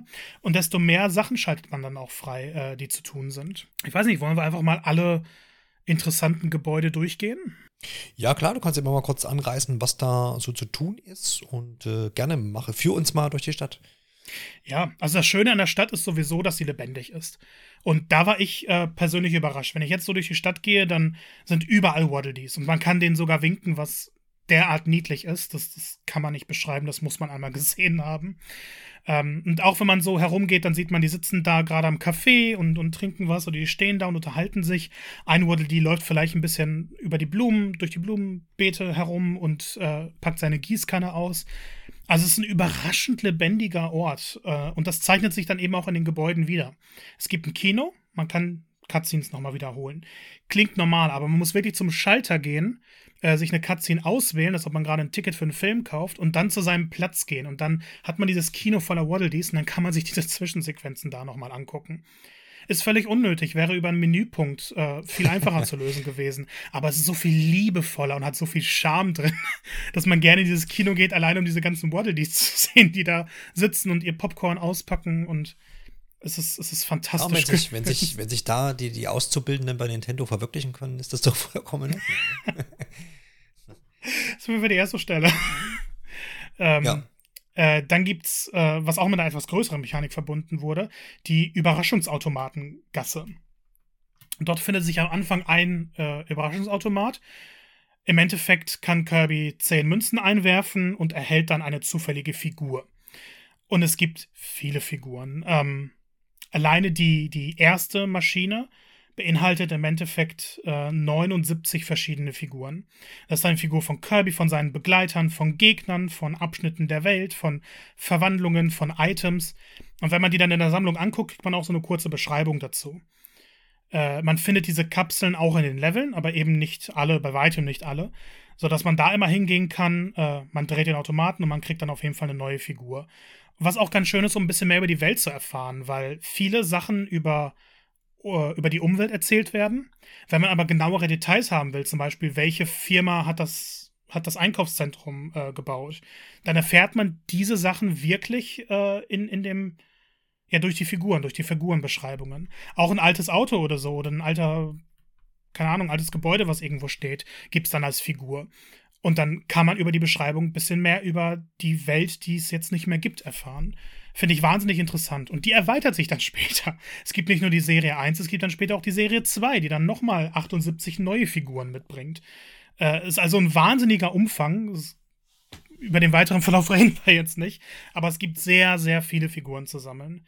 Ähm, sodass es nicht nur Spaß macht, den Level zu finden, sondern tatsächlich hier auch seine Münzen auszugeben, wenn man noch welche übrig hat um einfach mehr von der Welt zu sehen, mehr von der Welt zu erfahren. Da finde ich es immer, finde ich es immer großartig, weil ja oft, äh, sorry, diese, ja, wir sagen, diese Charakterdesigns oder Figuren, die man irgendwo sammelt, dann irgendwie meistens dann so in so digitalen natürlich ähm, Museen ausgestellt sind. Ich finde es immer total großartig, wenn man sowas ähm, ja, digital erspielt es quasi dann in einem My Nintendo Store oder so umtauschen könnte. Sag, guck hier, oh. das habe ich gefunden und dann kriegst du die, kriegst du die, diese, den Inhalt, dieses, dieses Überraschungsei ähm, dann überreicht gegen 5 Mark oder so. das wäre ja, wär, wär irgendwie cool. Aber ich glaube, das Problem wäre, dass ich dann Insolvenz anmelden könnte, weil es sehr, sehr viele von diesen Figuren gibt.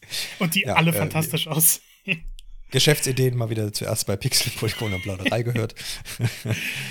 Gern äh, geschehen, ja. Ja, weiter geht's mit dem Waffenladen. Ähm, mhm. Das ist der Waffenladen. Haben wir schon drüber geredet. Ja, den hast du ja schon ja, ein bisschen interessanter ja, genau. ist das äh, Café. Da kann man sich dann mhm. äh, kleine Snacks holen, um Kirby zu heilen.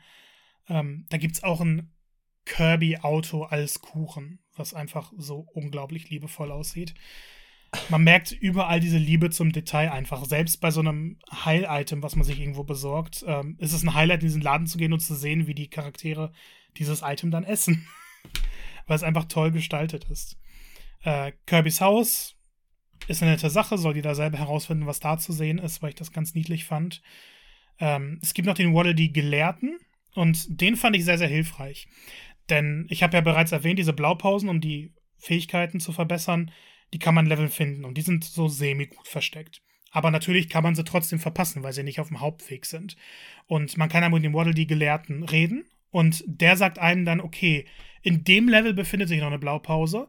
Du solltest dann mal diesen Teil des Levels genauer untersuchen sodass es dann kein sinnloses Herumsuchen ist, herumlaufen, herumirren oder man halt im Internet eine Lösung suchen muss, sondern man kriegt über den Gelehrten Hinweise. Der sammelt dann auch Statistiken, wie oft bist du gestorben, wie viele Gegner hast du aufgesaugt und solche Sachen. Und wenn man sich dann mit dem Internet verbindet, was wir zu diesem Zeitpunkt noch nicht ausprobieren konnten, dann lassen sich, glaube ich, äh, auch Statistiken mit anderen Spielern vergleichen oder ähm, weitere Tipps noch herbeirufen, die dann online eben geupdatet werden. Ähm, es ist sehr, sehr nett auf jeden Fall, weil er dann auch ein bisschen clever auf seinem Marktplatz sitzt. Wie gesagt, die Inszenierung macht hier jede kleine Menüsache zu einem Highlight. Ähm, es gibt dann noch den Lieferservice. Äh, da kann man dann Codes eingeben. Äh, ich denke mal, die werden nach Release hauptsächlich dann verteilt für irgendwie, keine Ahnung, eine extra Figur digital oder es gibt hier Münzen so, so kleine Aktionen, wie Nintendo das immer ganz gerne bei Pokémon macht. Man kann aber auch im Spiel schon welche finden. Also es lohnt sich, äh, gewisse Sachen genauer anzuschauen. Mehr sage ich dazu nicht. Ähm, vielleicht so die größte Neuerung, die später hier eintritt, ähm, ist das Kolosseum. Kolosseum ist ein Riesending. Und wenn das gebaut wird, dann sieht man direkt, wie Meta Knight hereinfliegt. Und dort kann man dann ein Turnier spielen, in dem man Bosse besiegt, in dem am Ende dann Meta Knight auftaucht. Auch das ist wunderschön in die Welt eingebunden und wird wunderschön erzählt. Ähm, ich, ich fand's grandios. Deswegen will ich es halt nie nicht vorwegnehmen. Äh, den Abschluss machen dann drei Minispiele. Und jetzt, um den Rahmen zu schließen, da können wir dann auch fischen. Ähm, also beziehungsweise Angeln. Ähm, es ist ein, wirklich ein kleines Minispiel. Kirby sitzt dann da und dann werden halt X, A, B, Y um ihn herum angezeigt und wenn ein Fisch anbeißt, dann muss man möglichst schnell die Tasten, die dann aufblinken, äh, drücken, um dann Fische zu sammeln. Und wenn man möglichst viele Fische angelt hintereinander, dann wird die Belohnung immer größer und vielleicht gibt es auch noch eine Überraschung. Ja, bestimmt. also der, der, der Schuh im Wasser muss ja sein, ne, zum Beispiel. Ich, ich, ich äußere mich dazu noch nicht. okay. äh, Aushilfe gesucht fand ich persönlich sehr, sehr knackig. Ähm, dort muss Kirby dann einfach äh, Lebensmittel verkaufen.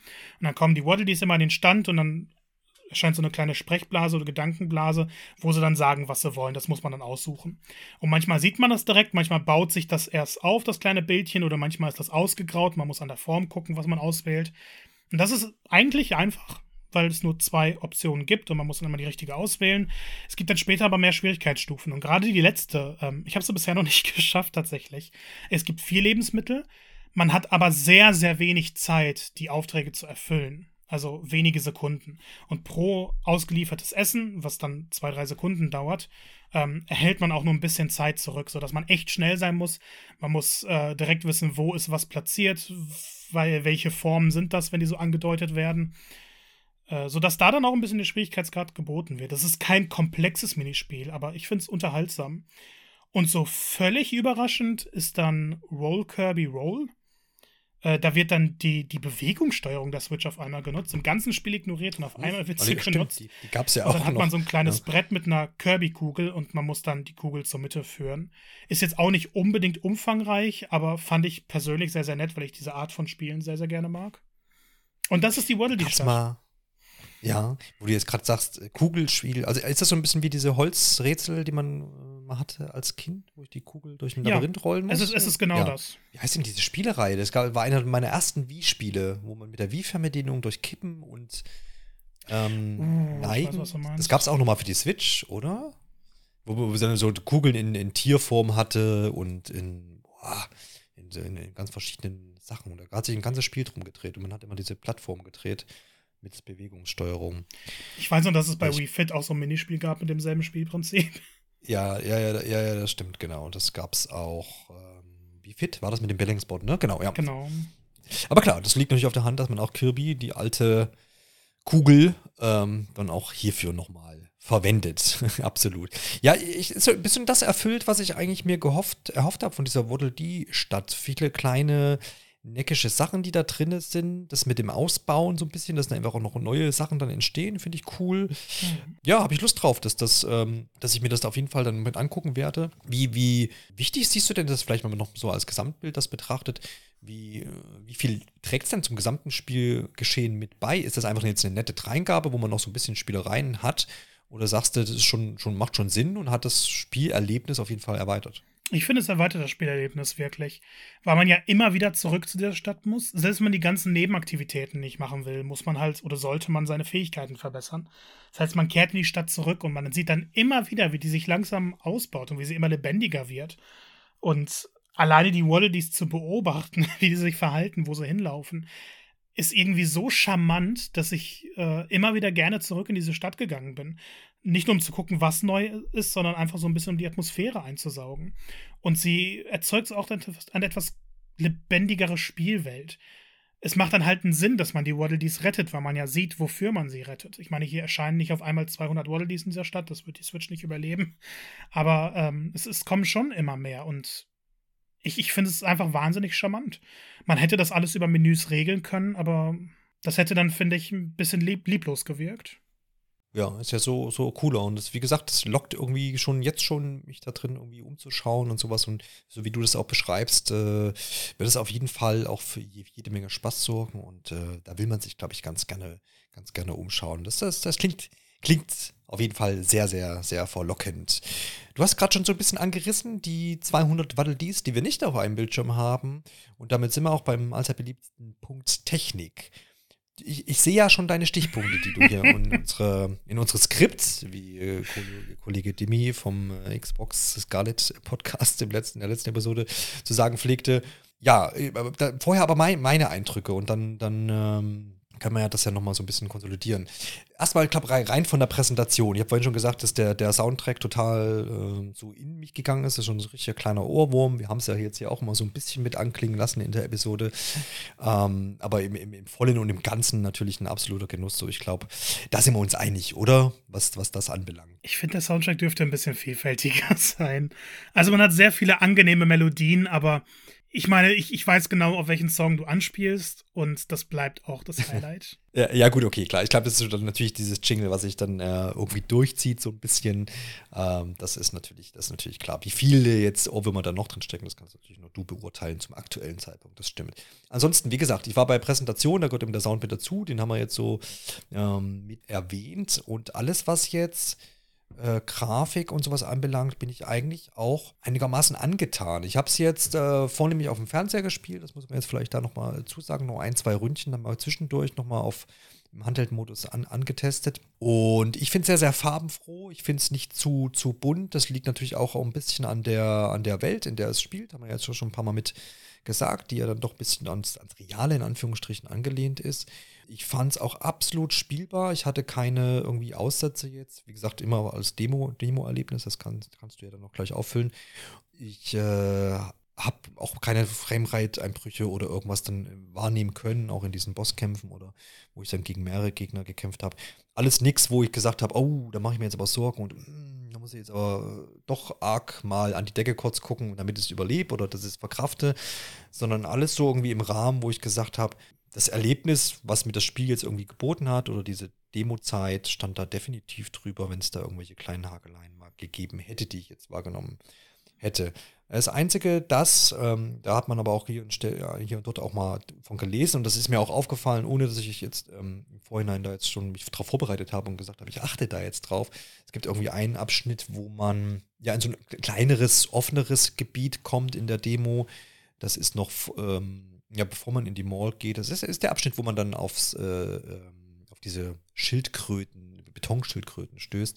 Da hat man so, so, eine Weitsicht plötzlich und da sieht man, dass im Hintergrund diese Gegner, unter anderem auch diese Schildkröte, nur sehr rudimentär dargestellt ist. Das heißt, die bewegt sich da relativ lange auch abgehackt und das baut sich dann oder wird dann erst schärfer und gleichermaßen auch flüssiger, umso näher man rankommt. Das heißt, da sieht man schon dieses oft auch zitierte, ähm, ja, diese Dynamic Resolution Sache, ne, dass man gewisse Bildbereiche einfach dann äh, schwächer auflöst, damit man den Vordergrund und die Charaktere dann äh, höher aufgelöst hat, das in, insgesamt das quasi dann einigermaßen gutes Bild ergibt so. Das ist mir da aufgefallen, wie gesagt, aber auch da habe ich mir so angeguckt, stand so kurz da und habe gedacht, ja, krass, wie sie das so lösen. Ich, mir fehlt da die Expertise jetzt zu sagen, ob es anders gegangen wäre. Ja, ich weiß, da wird dann auch oft wieder Super Mario Odyssey ange angeführt. Ich habe mir auch Odyssey nochmal angeguckt, weil ich dachte, das wird immer so geschwärmt, das sieht schon gut aus und man könnte jetzt sagen, ja, okay, Switch kann das doch eigentlich. Können wir ja vielleicht gleich nochmal noch mal diskutieren, woran das dann vielleicht liegt.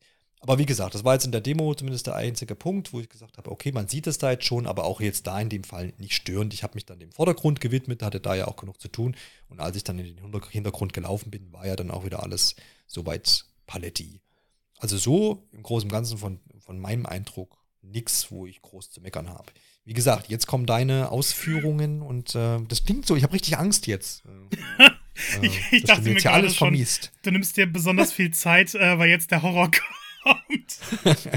ja, wie war alles? Der ganze Podcast war ein einziges Kirby-Spiel bisher, ein einziges Wohltun, ein, ein, ja. ein Surfen auf einer rosa Wolke und jetzt, jetzt kommt's Marco. Also ihr könnt jetzt abschalten und das Spiel einfach spielen. Nein, jetzt hört ihr, wir hören uns das gerne. Also man soll ja hier auch, äh, wir wollen ja hier auch dann objektiv das nochmal eingeschätzt haben. Also ich fange erstmal versöhnlich an. Äh, trennen wir mal die Technik ja. vom, von der allgemeinen Präsentation, weil die Präsentation ist wunderschön.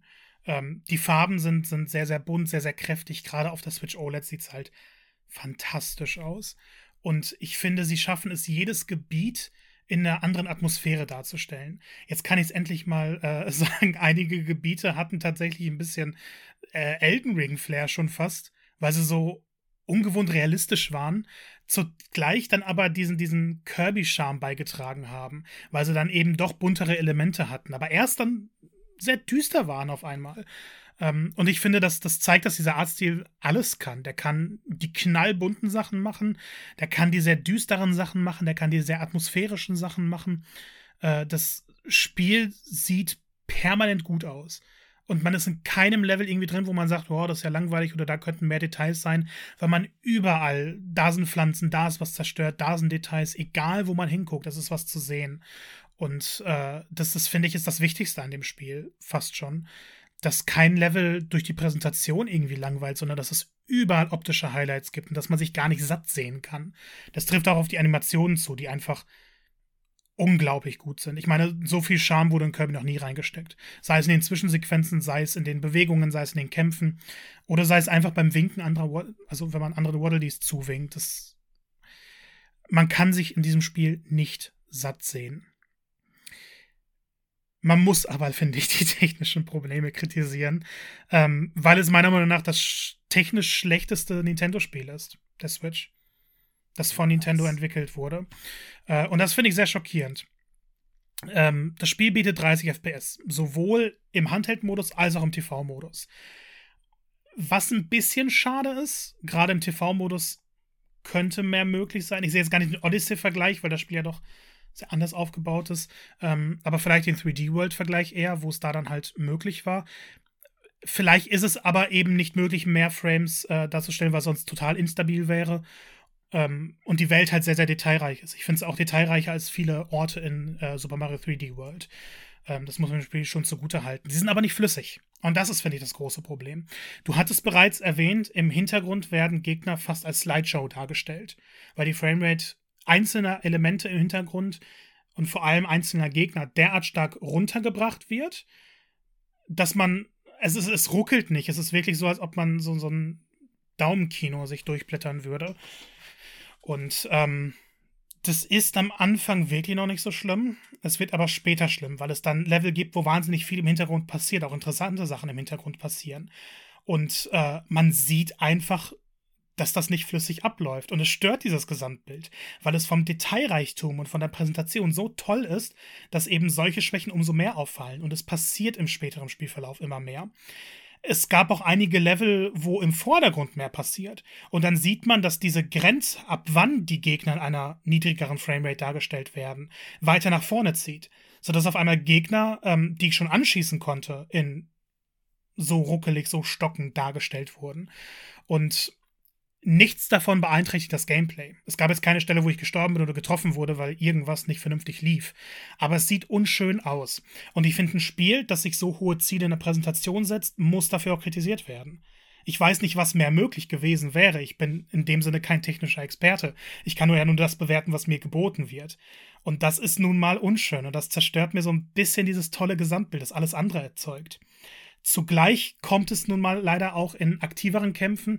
Beim ersten Bosskampf war es natürlich nicht der Fall, aber beim dritten, glaube ich, ist mir das erste Mal richtig aufgefallen, dass die Framerate, auch wenn sehr, sehr viel passiert, deutlich in den Keller gerät. Also es hat sich so wie 20 angefühlt in einigen Szenen, wo man getroffen wird und wo gleichzeitig Spezialeffekte an allen Ecken auftauchen. Ähm, ich konnte nicht genau einschätzen, woran das liegt oder wann das auftaucht, weil ich manchmal irgendwie acht Gegner vor mir hatte, die ich mit, äh, mit Flammenkugeln besiegt habe, was sehr, sehr aufwendig aussah. Und das lief flüssig. Und dann später in einem Gebiet, wo ein, wo ein Bossgegner war, habe ich eine uninteressantere Fähigkeit benutzt, die optisch bei weitem nicht so extravagant war. Und äh, dann ist die Framerate auf einmal in den Boden gesunken für eine kurze Zeit. Ich weiß nicht, was da per Patches noch, ähm, noch ausbesserbar ist. Ich hoffe, dass auf jeden Fall daran gearbeitet wird, weil es ist irgendwo schade, wenn ein Spiel so ein hohes Niveau abliefert und dann aber solche unerwarteten, merkwürdigen äh, einen Schnitzer sich leistet. Vor allem, weil beides taucht sowohl im TV-Modus als auch im Handheld-Modus auf. Ich habe es erst im Handheld-Modus gespielt, ist mir störend aufgefallen. Ich dachte, okay, ich besuche dann die Level später nochmal, wo es besonders aufgefallen ist. Und ich hatte keinen Unterschied im Vergleich zum TV-Modus gesehen. Ähm, ich weiß nicht, was Nintendo daran machen muss. Wie gesagt, kein technischer Experte.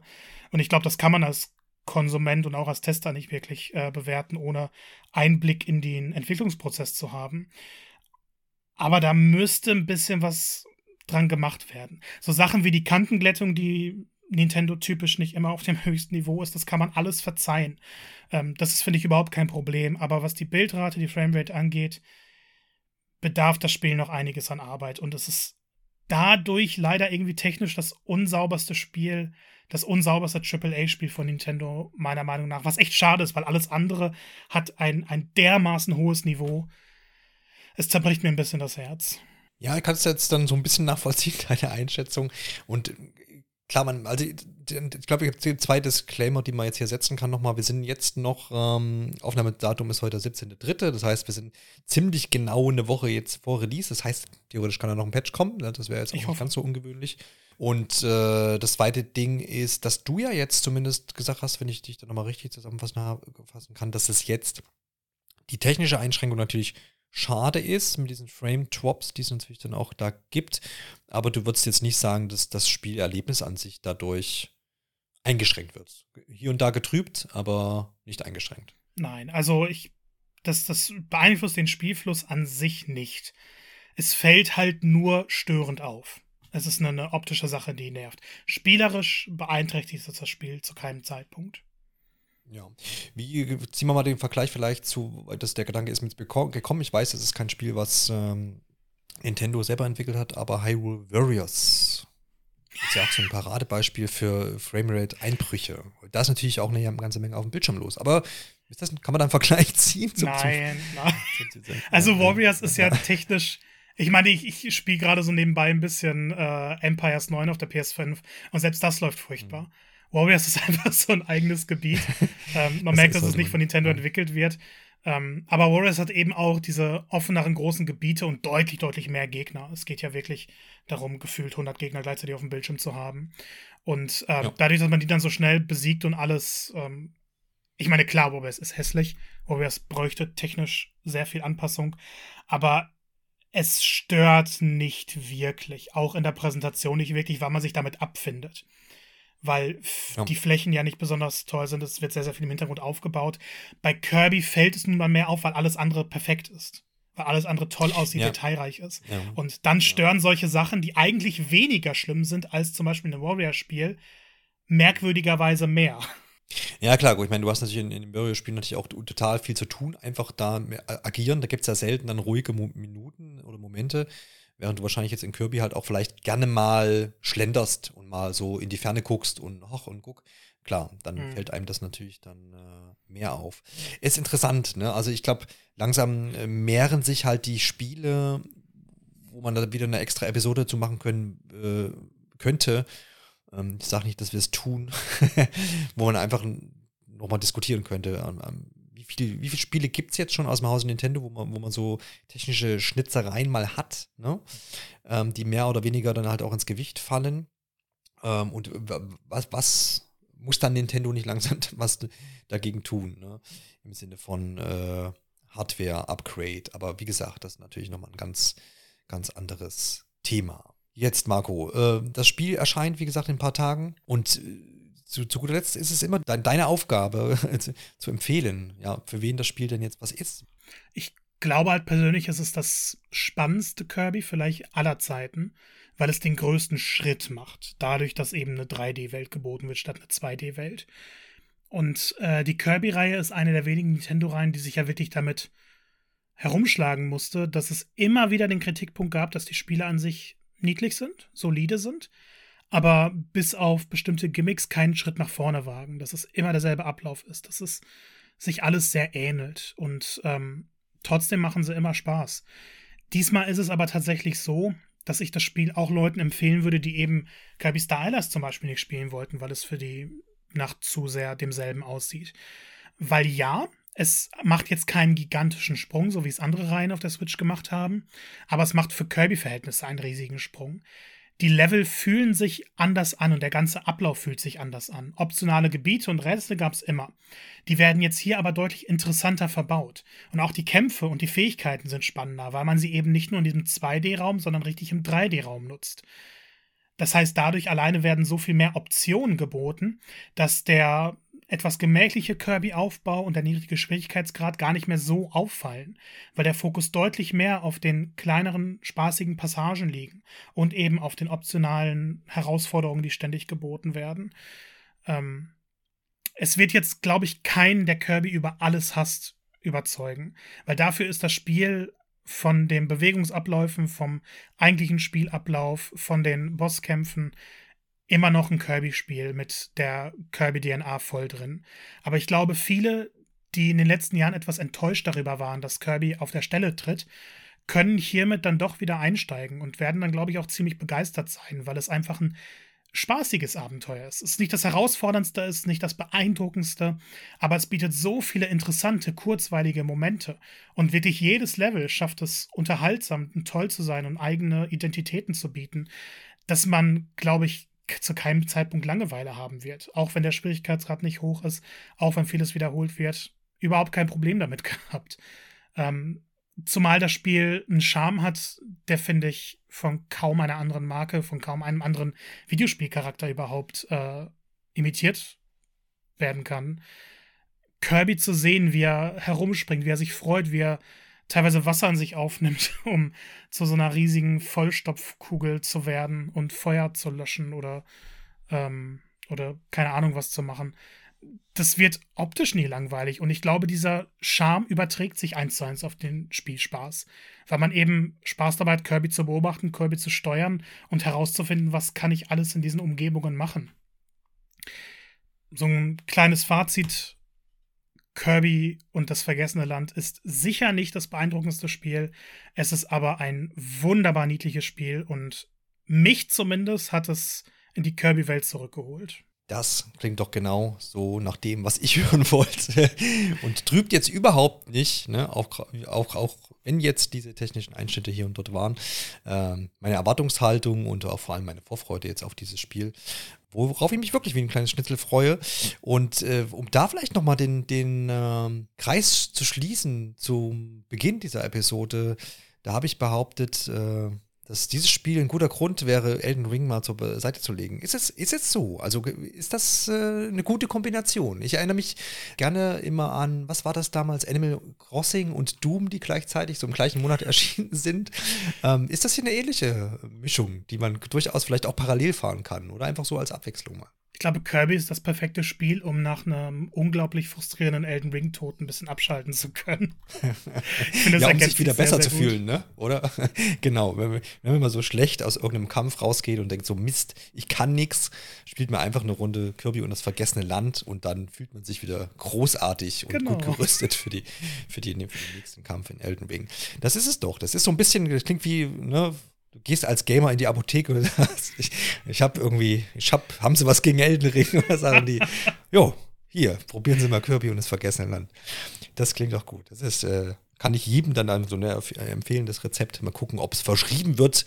Ich als Krankenkasse würde es sofort übernehmen. In dem Sinne würde ich sagen, machen wir hier die Türen zu und stürzen uns dann äh, in ein paar Tagen in dieses wunderbare Spiel Kirby und das vergessene Land. Schönen Dank, Marco, für deine Ausführungen. Immer wieder gerne.